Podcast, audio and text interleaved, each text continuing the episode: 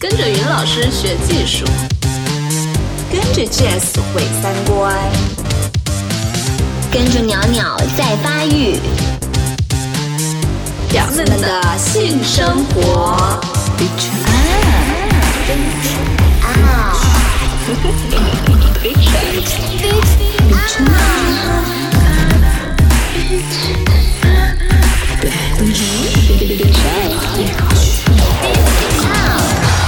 表酱，表酱，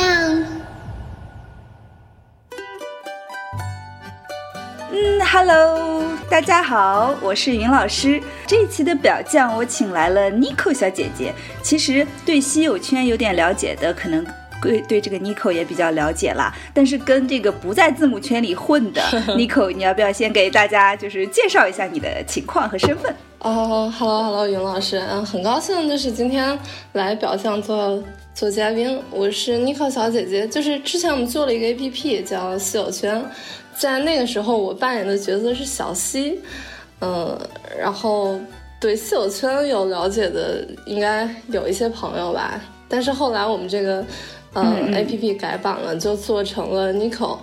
所以现在我的人设就是 Nico 小姐姐，嗯，是针对一些。对，是针对一些有小众爱好啊、恋物情节或者对情趣生活很感兴趣的朋友，大家都可以一起来交朋友。嗯，对，对，其实这个稀有圈，我们，嗯，我们转过好像你们的几篇文章，对吧？当时也有很多的我们的表匠的听众就说，哎，他们认出来说啊，原来就是 Nico 小姐姐呀。然后他们对稀有圈这个 APP 也比较熟，好像经常关注你们。我其实之前我跟 Nico 呢，呃，已经录过一次节目，那期节目就是 Nico 他自己的自我要求比较高了，他觉得这个录的不是太满意，所以我们一直没有放出来。然后这次，呃，跟 Nico 一起聊一聊，呃，这个圈子里一个比较小众的话题，我们慢慢引入这个话题，然后再具体的聊，好不好，Nico？嗯，希望希望我这次能，嗯，讲的讲的稍微好一点吧。哎呀，没关系啦，我们的听众就是都是比较 nice 的，你知道，他们他们会很感激，就是从你这里听到更多关于这个圈子内部的一些故事。那就先呃聊聊，就是你的这个情节吧，就 BDSM 的情节的发掘是从什么时候开始的？BDSM，嗯，这个其实我入圈时间也不短了吧，大概从。初中的时候开始，然后家里买了第一台电脑。那个时候，呃，我的爸妈每天都在上班，中午也不会回家。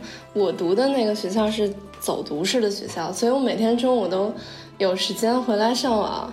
然后晚上的时候，我爸妈回来也比较晚，所以每天晚上放学，我我我就在家玩电脑。然后那个时候就觉得，哇塞！就是网络世界好大呀，打开了新世界的大门。就是当时还是抱着比较好奇的心态嘛，想去哎，嗯，有什么新奇猎奇的事情搜一搜，找一找，然后就看到了有关性方面的一些东西。然后我发现，嗯，就是当时网络上有一些啪啪啪的那种、那种、那种片子内容。对啊，片子。但是我发现正常的啪啪啪，在我看来挺没意思的。然后，嗯，我就由此发觉，然后发现，哎，有一些稀奇古怪的，还挺好玩的东西。然后就越看越多，越看越多，哎，觉得嗯不错。所以你一开始就是了解到性这个东西的时候，你就会觉得那种常规的啪啪啪没什么意思，因为很多人从一开始起始的时候都会觉得说哇啪啪啪好好有趣啊，好带有好奇心。但是你是很快就觉得这个没什么意思了，是吗？对，其实嗯，有有件事就是，其实我上很小的时候，大概上小学四五年级的时候，就已经在同学家的 DVD 里看过，呃，然后男女之间啪啪啪的，我觉得嗯，也就那样吧。哦，所以你后来就开始关注这个 BDSM 相关的。一些信息啊、视频呀、图片呀之类的是吗？对，当时就是嗯，看的越来越多，所以知道的东西越来越多。不过当时候那个观念还是比较保守的，就觉得哇塞，这些东西真的是黄色的、淫秽的东西，然后是特别不好的，千万不能让第二个人知道。然后我每次看完了之后，都都要把那个历史记录拉出来，全部清空。唯恐被发现。对，但是特别害怕，就是如果父母在家呃上个网什么的，有可能会被发现。当时，当时是我记得是用 MSN 吧社交，然后后来才用到 QQ。嗯，然后在那个网络上也找到了一些对 BDSM 有这个爱好倾向的人，然后有嗯有。虐恋倾向的，然后也有一些人是喜欢捆绑啊，然后喜欢恋物的，然后乳胶衣啊、紧身衣啊，然后恋足丝袜这些都还都还是蛮常见的，嗯。哦，哎，那。那你当时就是你说到 S M S N，突然想到那真的是很早的事情了 特别早之前。那你很早的时候，就是一接触到这些信息。然后你就会立马就能感觉得到，说哦，我对这个很感兴趣。就是其实这是我自己一个私人，但是又比较外行的问题啊。嗯，我很好奇，就是说这个 BDSM 的属性，就是是你天生或者是说自带的吗？我就在想说，如果我跟你一样，嗯，都是在那个时候，咱们俩一起上这个 SMN 呃 MSN，或者是 呃一些什么 SMN 都出来了，就是一一一起去看这些片子。啊，或图片，我有可能就不像你这么感兴趣，对不对？所以这里就是说，我们之前也聊到的，是不是一种可以培养的属性，还是天然的？嗯，我觉得这个东西是可以培养的，就是大家可能对于性的了解的起点是不太一样的。我觉得我自己来说，应该是属于天然性的吧。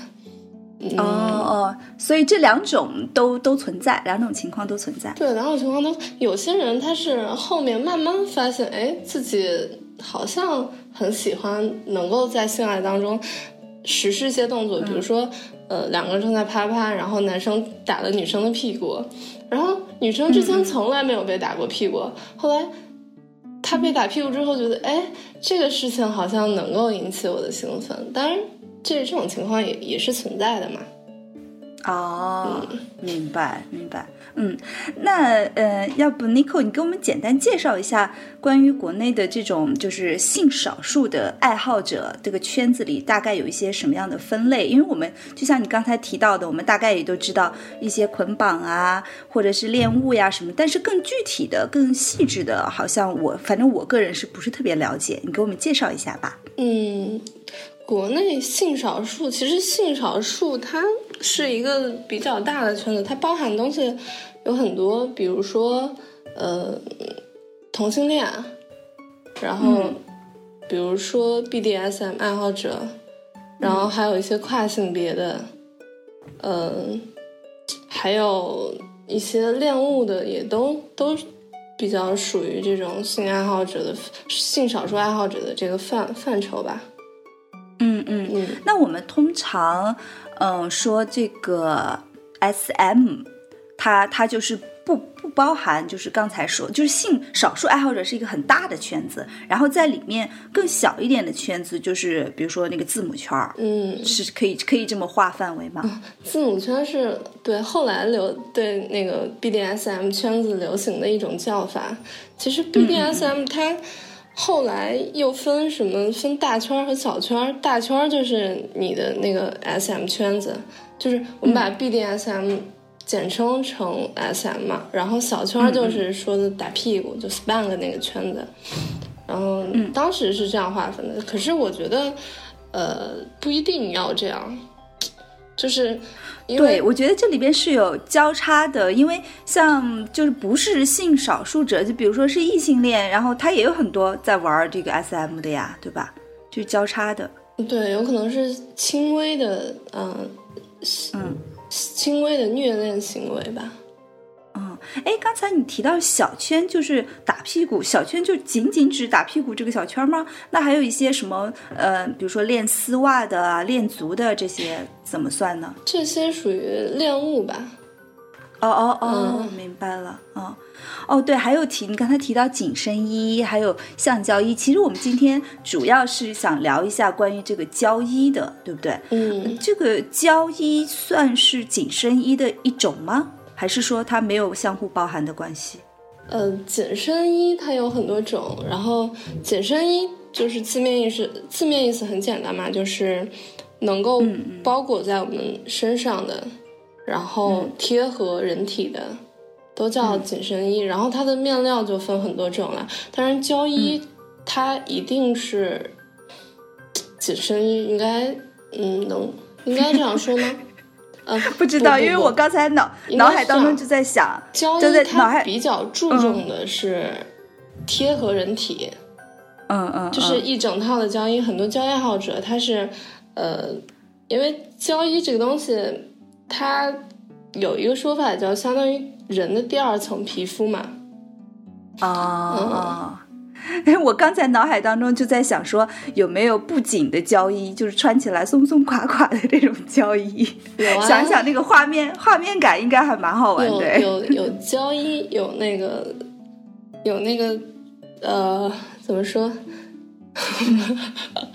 我想一下那个词应该怎么说。hip hop 风格的胶衣吗？黑 hip hop 风格哦，有有有，还有那个还有还有那个裙子啊啊，然后不是完全闭合的，它呃会有一定程度的不贴合嘛。啊，明白了。嗯嗯，哎，就是在我们继续介绍这个交易更细致的内容之前，我还很好奇，就是在这个刚才说大圈小圈里面，在这个圈子里面有没有有一些是比较主流和非主流的？就像我们社会的异性恋是是多数，然后少数呃那个呃同性恋是少数一样，在好像这个嗯 BDSM 或者是恋物的圈里面也有，就是说。呃，主流和非主流的，对不对？有没有特别特别小众的那种？是什么样子的？特别特别小众？你你是说性少数爱好者当中特别特别少数占少数的吗？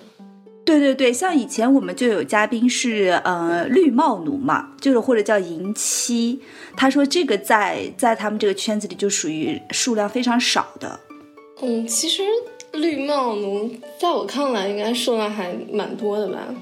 哦，真的，然后还有那种喜欢喜欢那个呃尿或者是粑粑的这种尿尿恋嘛，应该叫应该是这样。嗯，不知道。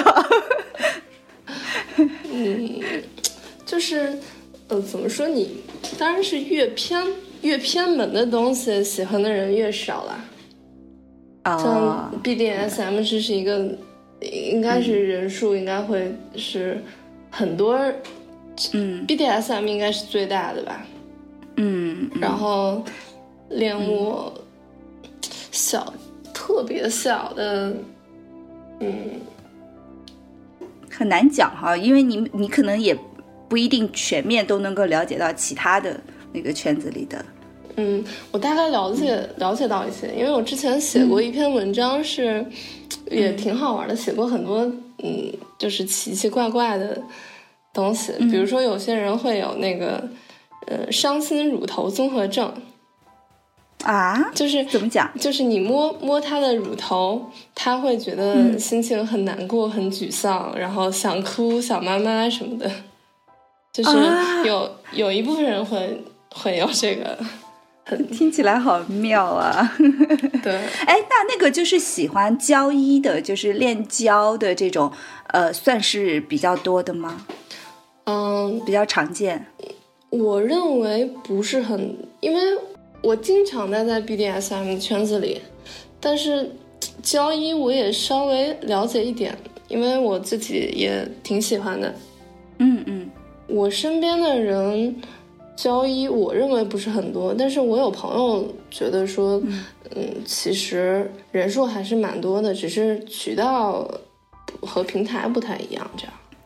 哦，嗯，其实就是交一它它涉及到的方向和领域其实还挺多的。我觉得就是一些比较复古的那种装扮，好像经常能看到胶胶质的衣服，对不对？嗯，交一的涉猎范围还是蛮广的，比如说时尚行业啊。其实我我更倾向于说，把胶衣应该和嗯皮衣啊、朋克风啊、那种比较七十年代的风格放在一起。但是对对对对，嗯，但是交衣它本身的视觉感受又给人一种很现代的风格，就是因为它的材质和质、质感的那种给人的感觉都很现代嘛。嗯嗯嗯，是是。对，对我也是会把他的那个呃带给人的感觉和形象，就是跟那种皮衣啊，然后摇滚啊这种去联，我会想到一起去。嗯，对会有一些摇滚的感觉在里面。不过也确实是七十年代那个时候，西太后 Vivienne Westwood 将这个恋物癖带到了时尚界嘛。他他那个人就是喜欢朋克的，喜欢摇滚的，喜欢时尚的，都应该知道这个人。然后他是一个嗯，在服装界和在服装界算是一个比较开创性的人物。嗯嗯她的丈夫是新手枪乐队的经纪人，也是朋克教父、摇滚时代的开创人。然后他们两个，薇薇安是做服装设计的嘛，她的衣服一开始就是为了新手枪乐队而做的。后来，因为他做的东西特别夸张，就是呃什么东西都往上加，所以这种视觉效果带来的这种冲击力，在当时是影响非常大的。然后他一下就火了，然后包括他的那个内衣外穿啊、束胸衣啊，啊、高跟鞋把模特摔倒的高跟鞋，嗯。嗯，都是都是一些后后来时时装界的经典吧。嗯，对，确实 Westwood 他那个衣服就是给人感觉就是超级酷的那种。对，然后交衣其实，在时尚界也也还挺常见的，比如说 Lady Gaga 穿着交衣去见，呃，伊丽莎白皇后啊，嗯嗯之类的，就是在很多电影当中，你也可以看到，比如说那个猫女，嗯嗯，猫女在那个黑暗骑士崛起的那个电影里啊，然后对对对，很多人都会觉得猫女是他们心目当中的交易女神嘛，啊，真的，嗯，还对，还蛮多人喜欢猫女的。然后二二次元爱好者当中也有一些交易爱好者啊，就是他们两个，他们两个圈子是嗯交集的关系。你是说二次元跟那个交一吗？对他，二次元爱好者和交易爱好者，他们是一个交集的关系。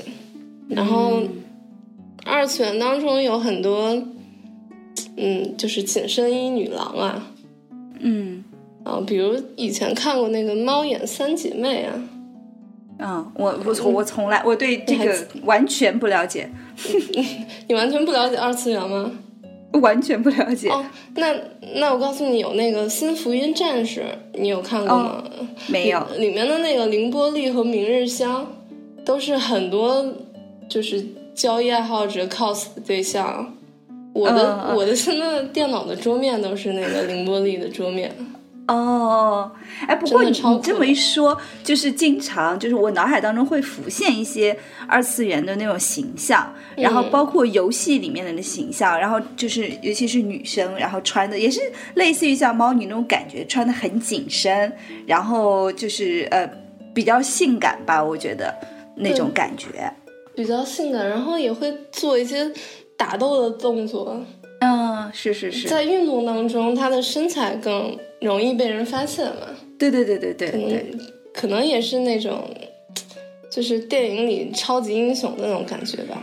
对对对，他也有力量感。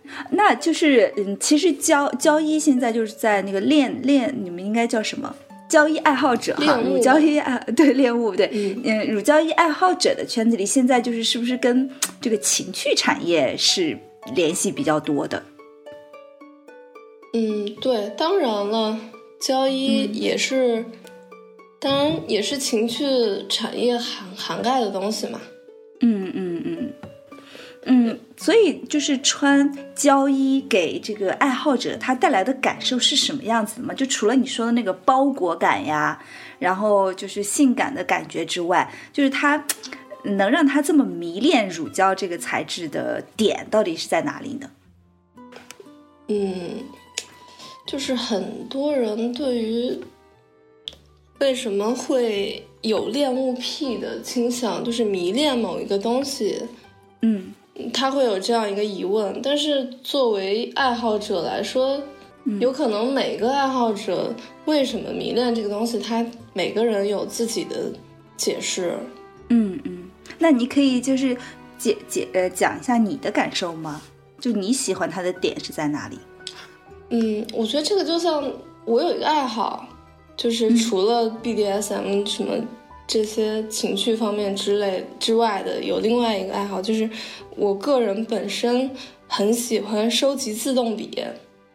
嗯嗯。嗯，就是我我的理想就是将来有一天我把世界所有的最好的自动笔全部都收、收集起来，然后每个自动笔都要给它起名字、贴标签，然后放在一个精美的柜子里，给它做一个精美的包装。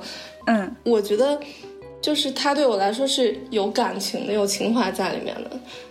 然后我觉得交易爱好者他应该和喜欢其他任何东西的人一样，他只不过是喜欢交易而已啊。你你也有你也有可能是迷恋自动笔，你有可能是迷恋其他东西。嗯，所以他给你带就是并没有说什么特别的一种心理满足也好啊，然后或者是心理需求也好，并并没有这样一回事，就只是单纯的一个喜欢的东西，对吧？嗯，有，当然有，就是有心理满足，然后也有身体上的满足。就是如果他是跟收集自动铅笔，或者是不同的人对收集东西有不同的偏好，那么就是不是可以看作说，其实，嗯、爱好乳胶，但是它也并不是说一定是满足怎么样特殊的心理需求，或者是一种心理满足感。嗯，这个是分人吧，因为有些人会，呃，有性需求，有些人会觉得，嗯，这个东西好像性性的成分在里面不是很大。嗯嗯嗯。哎，嗯其实你这个解释倒是让我觉得，呃，确实是，嗯，好像并不是所有的爱好说一定要有一个心理学意义上的解释，说你为什么会喜欢这个东西，对吧？尤其是对一些性癖好，我们常常有太多的这种评判，觉得好奇怪呀，一定有一个什么原因呐、然后要不然不会这么。变态呀，就是会寻找它那个根源。但是其实我觉得你那个自动铅笔的例子举得特别好，就是有很多人他会有自己喜欢的东西，然后就去收集，然后甚至是一种沉迷吧。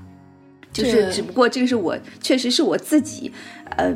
的一个好奇心使然，其实我我是不带有评判的，但是我对于呃任何的那种癖好，我都会去想说，这个东西我为什么喜欢它，然后我喜欢它，它能够满足我心里的某一种哪一种需求，就是是，然后由此来判断说，因为有些需那个喜好可能是很短暂的，说我喜我最近喜欢这个东西，啊、可能就只是嗯。最近觉得它能够满足我的需求，但是过一段时间之后可能就换了。但是有一些东西是那种深度的热爱，我觉得嗯还是一定会跟我自己的心心中的某一些诉求是有关联的。因为它这个凡是涉及到“癖”这个“癖”这个字儿很有意思，就是“癖”它本身就是一个带有性的字眼，就是你一旦某个东西喜欢到成癖了，就说明嗯，可能这个东西已经能够给你带来性快感了。对，就对。就是它是一个像上瘾一样的东西，但是我觉得不是每一个恋物癖都是，呃，一定要有原因的，一定要他为什么会喜欢这个东西，有可能他并没有什么原因，有可能他的原因很复杂，因为太复杂了，所以他可能自己也不知道该怎么表达吧。嗯，明白明白。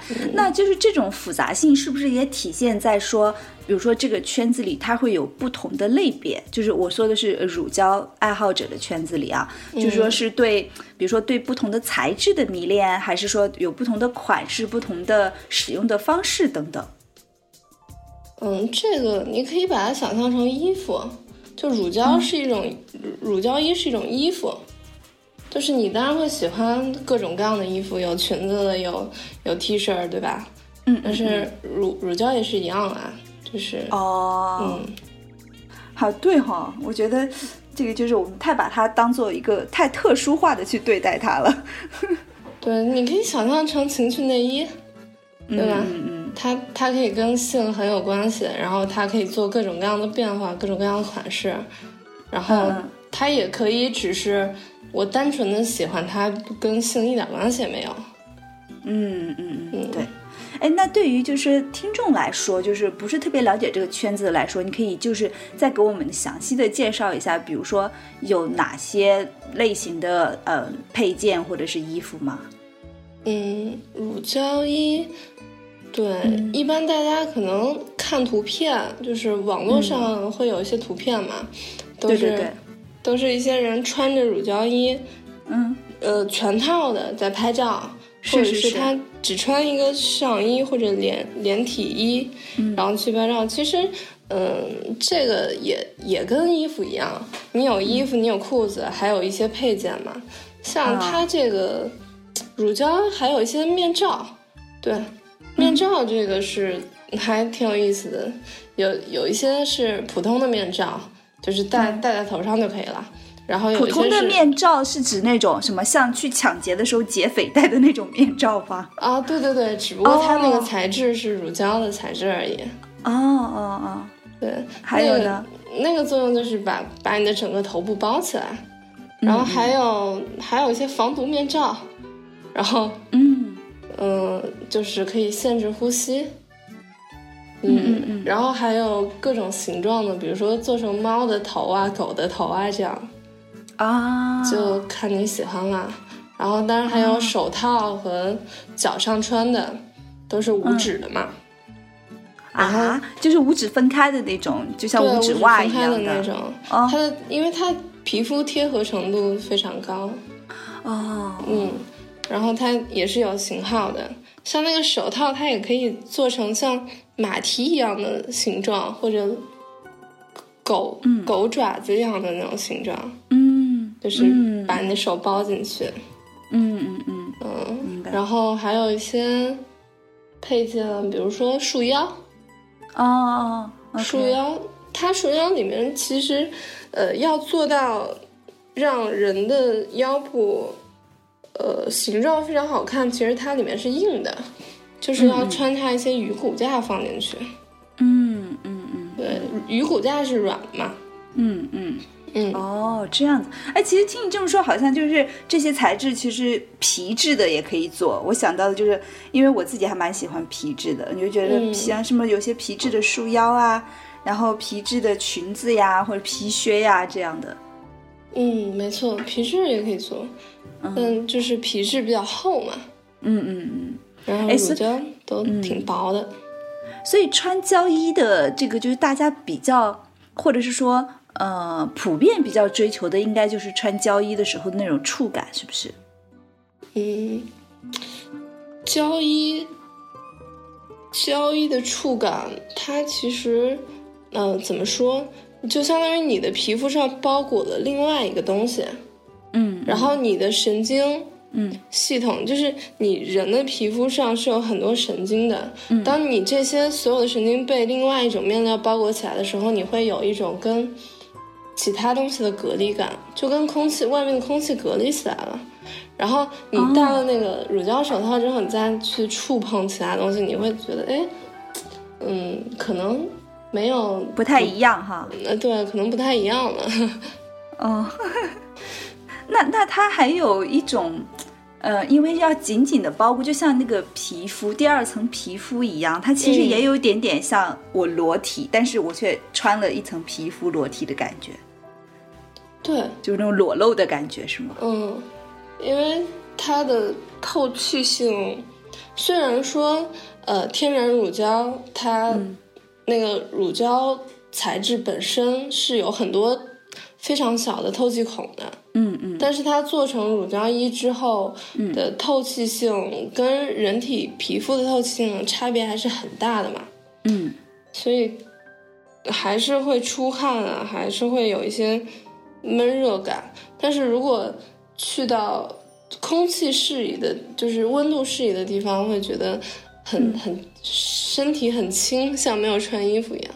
哦，很妙哎，哎，我还我还听就是呃就是看一些材料，就是说还有一种叫什么真空床，类似这种可以真空床是是是限制肢体的吗？还是限制呼吸的？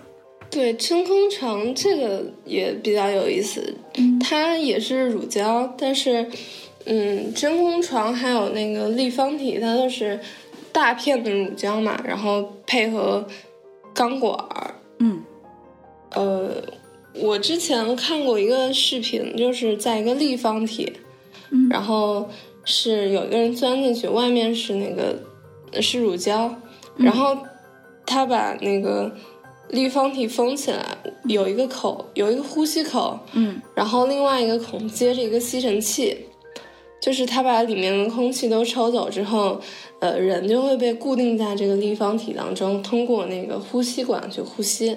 哦哦，然后后来，呃，我有机会去实践了一下这个项目，嗯，怎么样？就是我我自己去钻进那个立方体当中，嗯呃然后当时呃那个呼吸管比较松。嗯我是咬着那个呼吸管，呼吸管比较松，当时呼吸管快快掉了，嗯我心里很很慌。他把所有的空气都吸完了之后，我在里面不能动了，嗯就是相当于大气压把人压压起来了，哦，就像塑封食物一样。天呐，对，然后压起来之后，你的你的活动范围就是很受限制，然后还有一个问题就是你呼吸会变得很困难，嗯嗯会会发现外面的空气很想进来，很想进到你的肺里，嗯。然后你就要你就要拼命的呼吸，嗯嗯。就是拼命的把气吐出去。嗯。然后在外面的人看你做这个动作，实际上是你的胸腔起伏很大的，这样还挺漂亮的，哦 哦，这样子，还挺挺好玩的。真空床也是，只不过真空床它是平面的嘛，你钻进去之后，它把空气抽掉。哦哦哦，其实就是、就是从外观看起来，我们看那个被抽出去之后，就是不是就像那种，呃，真空包装的烤鸭一样的感觉？啊，对对对对，你就可以想象是是一个人被包裹在那个 真空塑封装里面。啊，所以这个很好，它就它其实既是用就是限制了你的呼吸，也限制了你的肢体，对不对？对，哦，是 好是还是还是蛮有限制限制感的，嗯嗯，不会害怕吧？会害怕。那就是外面的人，就是在这个真空立方体之外，外面的人他可以是怎么样来保证你的安全呢？嗯，就是你要发声，哦，也是像有一个安全词或者是怎么样的吗？嗯，就是尽量在进去之前就提示好，说如果我要在里面叫的话，那你就赶紧放点空气进来，因为它那个、哦。它那个其实呃抽空气不会嗯。突然一下全部抽走。它是一点一点的抽走，你打开那个机器，它会一直往外抽空气。如果你把那个机器关掉的话，它那个空气就会进去了。嗯嗯嗯，然后也不会特别的，嗯，除非除非把那个进气口堵住，否则的话也不会特别的，嗯，就是每一分钟都待在那个塑封包装里，哦，嗯，每一秒钟都待在那个塑封包装里。那其实就说到这个，就是乳胶衣，就是包裹你的感受。其实我觉得可能跟乳胶本身的材质和质量也有很大的关系，对不对？就是如果是有一些很弹性很大，，对，那很劣质，因为我脑海中能想到的，像比如说猫女的形象就很深入人心，她就是那种嗯。穿起来看起来亮亮的，然后很嗯。很光滑、很有弹性的感觉。那如果是那种像轮胎一样的那种橡胶，那可能就用处不大了，没什么意思了，是不是？就这个、这个材质，它的生产以及如果在国内大家想要买这样的乳胶衣的话，就是应该要注意什么哇，这个问题好多啊！啊？嗯，这乳乳胶衣的这这个乳胶，嗯。一般来说啊，比较质量比较好的都是天然橡胶制成的，嗯嗯就是像那种长在热带地区的橡树，嗯。然后树脂划痕当中会有那种白色的液体，嗯嗯嗯。然后但是这种东西挺，呃，比较宝贵，就是每天每棵橡胶树大概只能生产出三百 cc 的乳胶汁吧，嗯嗯然后天然橡胶经过加工之后的，就是材质也分很多种，嗯嗯然后也有一些软的、硬的。嗯。那有有会有一些这种，就是在比如说国国内和国外，它就比如说我们要买的话，这种店铺，嗯，有有有专门就是定制乳胶衣的这种店，是不是？呃，因为还是说它相当于人的第二层皮肤嘛，所以它都是量身定制的，嗯嗯。因为它对贴合度的要求还是比较高的。不管是国内还是国外都是这样的，就是你看到国外可能有交易的店铺，你进去了之后，嗯它里面一般不会有成品的交易，就是嗯。嗯，不会有那种全包式的交易，都是一些时尚款吧。就哦比如说有一个背心呐、然后有个裙子啊这样的。就是单品。嗯，对，嗯嗯。那在国内，就是如果想要买的话，通常你们都是通过什么渠道呀？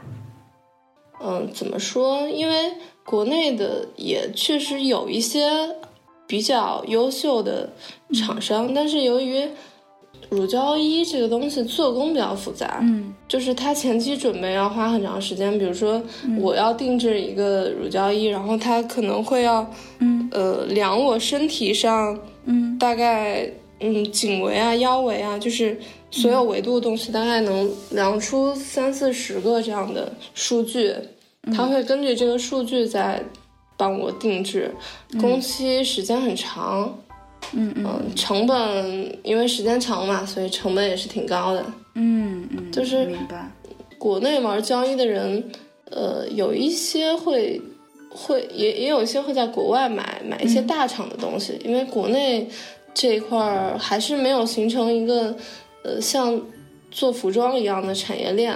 嗯嗯嗯它国内有一些材质可能没有国外的先进。嗯嗯。嗯，那就是衣服，就是比如说我去买乳乳胶衣和买普通的衣服，我就比如说量那个尺码的时候，会有什么样的不同吗？会会有不同。嗯。这个这个还嗯。挺有意思的，它跟做、做衣服有点像，因为我我刚刚说胶衣就是一种衣服嘛，对对对。但是它但是它不会按照国标上这个尺码来走。你看你平时在商场买的衣服，嗯。它 S 码 M 码都是根据国标型号去走的，嗯。但是呃交衣不会是这样，就是啊，我想分享一个，就是嗯，因为衣服都是由一元型过来的，一元型就是呃贴合人体的人的第二层皮肤吧，也是这样，嗯就一元型就是这个东西。嗯嗯。然后在过去，因为人是一个三维的东西嘛，人上面有有凸出来的胸部，有凹下去的腰部，然后有凸出来的肩胛骨，嗯。每个人的体型都不太一样。嗯。国标尺寸是怎么得来的？就是以前技术没有那么先进，然后呢，大家选了一批呃年轻人，大概就是呃身材中等，然后看上去比较正常的体型，选了一批这样的人过来，然后当时就做实验，就因为人运动有运动量，呼吸有呼吸量，怎么样做这个一元型呢？就是把人。呃，维持在一个能够生存下来的状态，再把这些人刻在一个模型里面，哦，就是就是呃，它有那个石膏，就是人躺下去之后，然后印一个这样这样人人模的这样的一个东西出来，嗯。等那个石膏凝固，然后啊、再把石膏砸碎人拿出来之后，嗯。根据石膏里面的那个那个形状再计算，嗯。就是计算出平均值这样的。哦哦哦，那就是胶衣的，就是如果是按照这种标准来的话，其实胶衣的尺寸比普通的衣服的尺寸是不是会偏小一点呢？还是说一样？这个是一元型，一元型是它要考虑大众的身材，所以它做了这样一套的平均尺寸的测算，得出来一个这样的结果。嗯但是胶衣不同的地方就是在于，它是不能够根据平均的哦呃数字来这样来制作的，哦，明白，就是他，因为有些人胖，嗯有些人瘦嘛。你对。对，因为它要非常的贴合，所以它就必须像要定制一样，根据这个人就是他是什么样子，然后就贴合他的身材来做，而不是根据刚才说的那个平均的尺寸来来做，是吧？嗯，对，哦然后这样就解释了说为什么呃交易的制作前期工程比较复杂，就是要量那么多数据，哦，那那岂不是价格也很高？看看它什么材料吧，什么面料吧。嗯嗯，一般大厂的东西有品牌东西和小的店铺的价格又会不太一样。那我们就举一个呃具象的例子，就比如说一件那个 bra 好了，就是嗯胶的那种 bra，、那比较就是平均的中等的价格是大概多少呢？大概上千块到上万块都有啦。啊，相差这么大？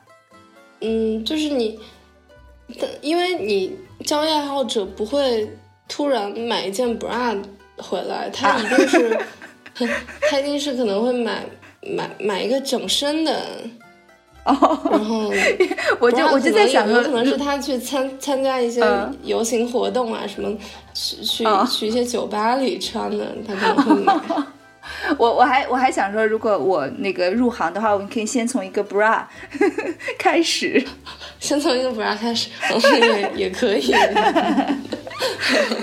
啊，所以这么贵哎，你你你可以先从一个头套开始。先从头套 哦，那一个头套价格是多少？好一点的我之前买买过几几百块的吧，哦嗯，，OK。哎，那胶衣如果是这么贵的话，是不是就有关于保养的问题了？对，胶衣的保养就是你你看他们穿在身上亮亮的，嗯，那个东西都是光亮剂，哦，然后嗯，然后就是要定期抹一些硅油啊，然后擦一些光亮剂啊。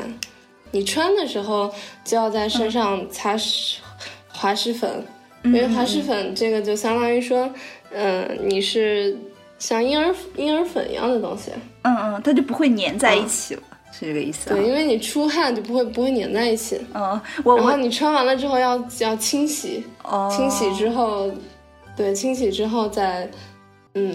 通风。晾干，嗯。对，通风晾干，不能晒太阳。对我，我像我以前就是喜欢买那种皮质的嘛，如果不是那种呃真皮的话，就是很长时间嗯。我不穿它，然后也没有通风晾晒的话，就一直折在那里，有时候还挂了很久，拿出来它那个就会裂开，有没有？嗯，皮革是吧？对皮革，然后真皮的嗯好一点，但是真皮的就是也是要经常，不然它就会就没那么光亮，然后有时候也会发霉。那是不是就是胶衣，如果是你不保养它，它也会就是会裂开或者是怎么样？嗯，就是你晒，嗯，太干了也不行，就是你晒晒太阳，它是很怕光的，啊，就是你，晒太阳它就会裂开。哦，然后嗯最好是我花了大几千大洋上万大洋，我买了一套特别喜欢的胶衣，嗯，定期要擦一些擦一些硅油上去，这样保湿。哦，哎呀，听起来还挺麻烦的呢。嗯 也也也不不是很麻烦了。对于嗯交易爱好者来说，这些东西都是都是很有乐趣的，对吧对，都是很有乐趣的。OK，嗯，好，那我觉得我们这期也差不多录到这里，先结束。呃，嗯其实关于呃除了教衣之外的其他的一些练物，呃，我们有很多粉丝也是非常感兴趣的。以后有机会的话，我们再分主题的，然后具体的再请 Nico 来给我们介绍一下，好不好？嗯，好，呃谢谢谢你谢宁老师。谢谢你。那我们呃，如果哎，如果有那个我们粉丝里面有这个交易爱好者，比如说怎么样去购买呀，怎么样识别，到时候让他可以跟那个 n i c o 小姐姐和稀有权给你们保持联系，向你咨询一下。好嘞，嗯，好，好。的可以的，在微博 Nico 大事件找到我，嗯也可以在 Nico APP 里找到我。嗯好好，那我们嗯就先这样 n i c o 谢谢你。好，谢谢大家的收听。嗯，好，拜拜。嗯，拜拜。